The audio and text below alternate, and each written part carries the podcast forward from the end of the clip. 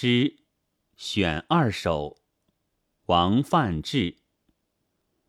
我有一方便，价值百匹练。相打长取弱，至死不入线。他人骑大马，我独跨驴子。回顾单柴汉，心下叫蝎子。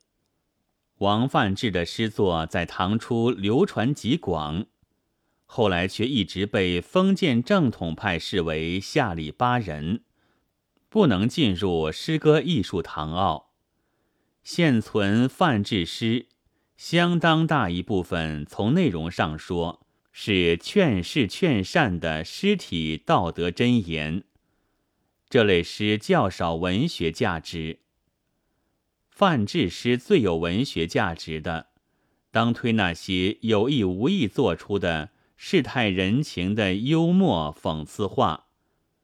这里录制的两首诗就是：第一首用第一人称语气写来，类乎戏剧的道白，自夸有一处世法宝，这就是与世无争，息事宁人。这种旧时代人的一种共相，在诗人笔下得到个性化的表现。与世无争的概念并未直接说出，而通过诗中人活生生的语言“相打常取弱，至死不入线”来表述，取弱服输之意，被人欺负到极点，却死也不肯。上县衙门申诉，宁愿吃亏。这是进一步写相打常取弱，连忍无可忍的义气也没有。诗歌形象打了封建时代弱者的烙印，散发着生活气息。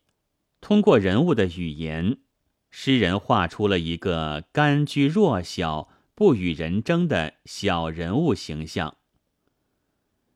第二首也用第一人称写，但展现的却是一幅有趣的三人行的戏剧性场面。骑大马者与担柴汉是贫富悬殊的两极，而作为这两极间的骑驴者，他的心情是多么矛盾！他比上不足，颇有些不满。这从“独”字的语气上可以绘出，但当他看到担柴汉时，便又立刻心安理得起来。叫蝎子为唐人俗语，即较好一些的意思。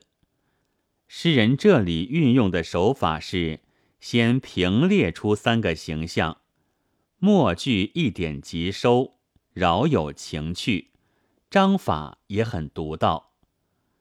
两首诗的共同点是真实的或略带夸张的，写出了世人行为和心理上的某种通病，令人忍俊不禁，于笑中又有所反省。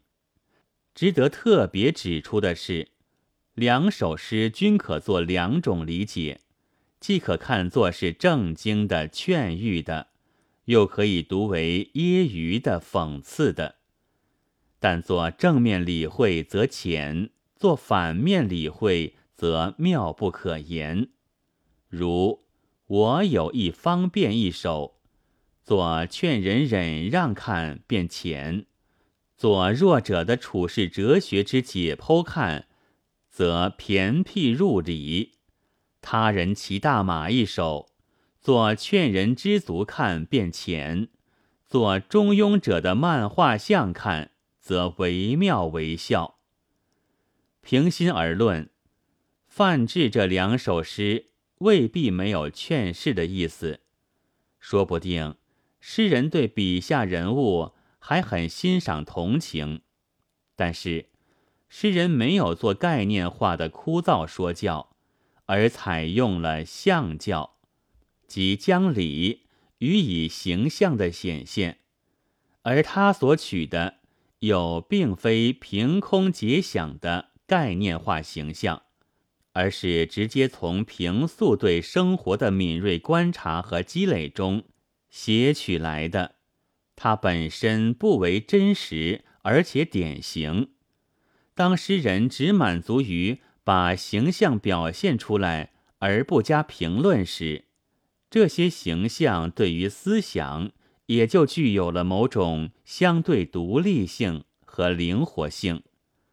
当读者从全新的、更高的角度来观察他们时，就会发现许多包含在形象中，然而不一定为作者所意识到的。深刻的意蕴。王范志这种性格解剖式的、笔调犀利的幽默小品，比一语破地、锋芒毕露的讽刺之作更耐读，艺术上更高一筹。本文作者周孝天，朗读：白云出岫。